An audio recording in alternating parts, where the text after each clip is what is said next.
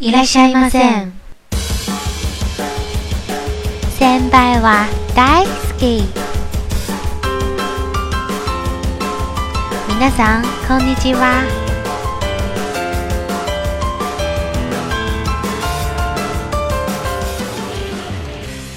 一次性看完《交响情人梦》三季，心里顿时湿落落的，感觉像是失去了什么，很想就这么一直看下去。 意识到完结了，又想从头看一遍。这部剧完全击中了我的小心脏，音乐、爱情、有趣、喜剧，我喜欢的因素大都包含了在内。就想一个人静静的一直看，一直听。看完，心里顿时产生了一种坚定的信念：不甘于平凡，不愿止步于平庸。人生的旅途中，对梦想的向往，对自己的要求，对生活的追求，不愿意就此停止，想乐观的一直往前奔跑，永不止步的向上，让自己的眼中一直闪耀着光芒，感受灵魂在跳动。听起来似乎有种走上了不归路的感觉。是啊，我当时看完最后一集的时候，脑海里冒出来的想法就是自己的心走上了不归路，甘心情愿，永不放弃追求卓越的信念，就如哪大妹、千秋和贯穿于整部剧中的灵魂一样，整个人就跟打了鸡血似的向往卓越，疯狂却不迷失。其实我们每个人都本应该如此啊。人生的精彩在于追求的过程，而不仅仅是结果的好与坏对于我们的影响。回头看看我们以前的生活、以前的状态，就会感觉失去了很多，浪费了很多宝贵的时间，损耗了那么多的青春，失去了追求中的无限精彩，这是好可惜。在追求的路上，抱着坚定的信念，人生到处充满了乐趣。空气中无不绽放着迷人的花朵，芬芳环绕在身边，心里美得如此一般，跟恋爱、跟自信、跟智慧、跟快乐如出一辙，幸福也就是如此而已呀。这部作品贯穿着大量的古典音乐，不管你是喜欢听交响乐、协奏曲、钢琴曲、小提琴曲。还是感受指挥师指挥棒下的力量也好，这都是你值得欣赏和学习的作品。贝多芬、莫扎特、李斯特等广为传颂的著名古典音乐作曲家的作品都能在里面欣赏到。虽然这部作品有三季，我却似乎不愿意过多的说具体的剧情，因为在我看来，作者更像是在创造一个灵魂，一个能走进人心的实时的灵魂。躯壳反而是晶莹透明的，他用音乐在传达一种信念，不管是爱情、音乐、友情，都似乎围绕着追梦在展开，欢乐、积极、充实，让人真真实实的感受到灵魂的存在，自己的存在是鲜活的躯体，让人妙不可言。关于乐曲的弹奏技巧，练习的必要性。个人状态的重要性贯穿整部剧情，对音乐的爱好，对生活保持乐观的态度，都是发挥良好和在指尖谱写奇迹的关键要素。有没有发现，好的心态也许不能让每个人都创造奇迹，但是却会为你扫去阴霾，带给你美妙的心情。你有没有一种时候，一个人走在路上，漫无目的的，眼里莫名的迷茫？心里空落落的，或者很多时候心里没有多大的起伏，感觉生活平凡无奇，没有太多的期待。你可能没有意识，或者已经意识到这种空虚，总觉得缺失什么，人生没有方向。这正是因为心里没有梦，没有追求，所以感觉人很空，似乎没有灵魂一样。你也或许会对很多事情都感兴趣。却不知道什么是你最感兴趣的，所以所有的喜欢都显得那么的乏味。这正是因为没有明确的目标啊！你或许你正在羡慕别人的优秀，但是自己却停滞不前。即使羡慕别人的世界也没有用，自己的世界必须靠自己去改变。记得千秋真一说的这句话吗？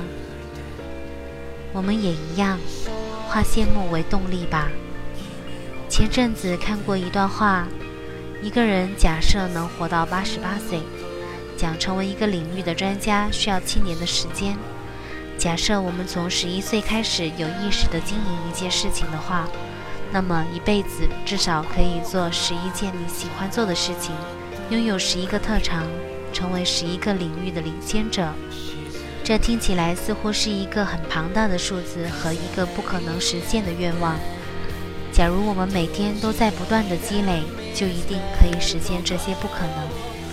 那达麦和千秋之间的关系是音乐彼此欣赏将他们连接在了一起。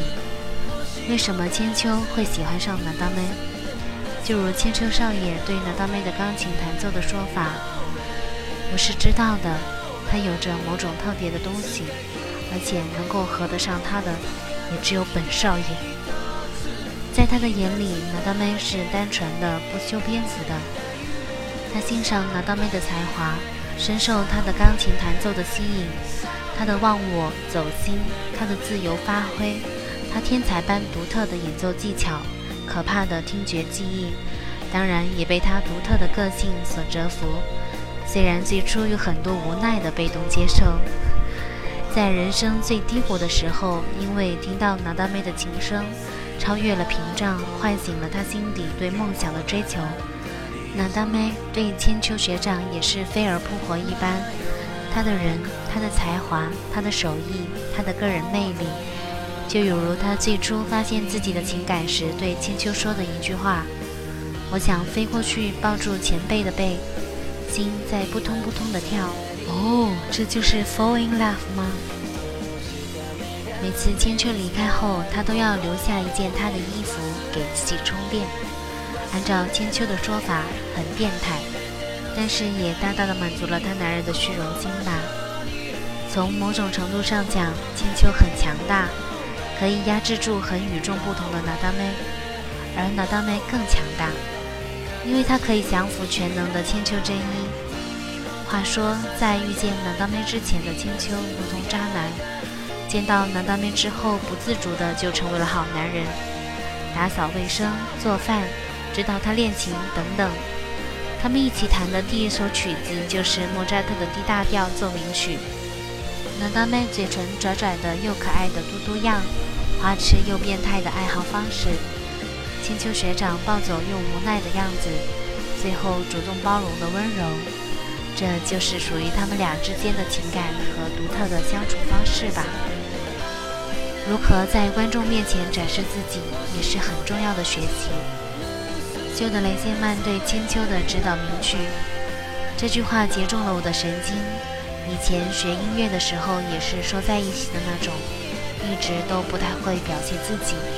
所以错过了很多机会，现在一直在调整自己的心态，在这里听到这句话，再一次有所感触，希望把这份心情分享给大家。很多人不管是天生还是后生拥有的梦想和渴望，很多时候都会因为各种原因放弃或者忘记了自己的梦想。看完这部剧，你会深刻的体会到追求梦想是一件多么精彩和令人向往的事情。如果你在追求的路途中心累了，暂时失落了，没有关系，停下来好好想想，或者欣赏一下你喜欢的事情，也许你会像充满电一样，马上眼前一亮，找回你的电力。如果你忘记了，或者还没有梦想。看完这部剧，你会重拾失去的渴望，或者开始寻找属于你的精彩，给自己一个拥有灿烂的明天的机会。祝大家追梦顺利，找到和拥有能跳动的、能一直流淌在身体和心里的灵魂，创造精彩的人生，做一个发光的、让人欣赏的自己。这期推荐的是三季中我觉得比较能代表这部剧的曲子。Tokyo in Bali，第二季片尾曲，契合剧情的法国情调和古典音乐的完美搭配。小提琴部分由宫本孝里演奏，演唱 Sorry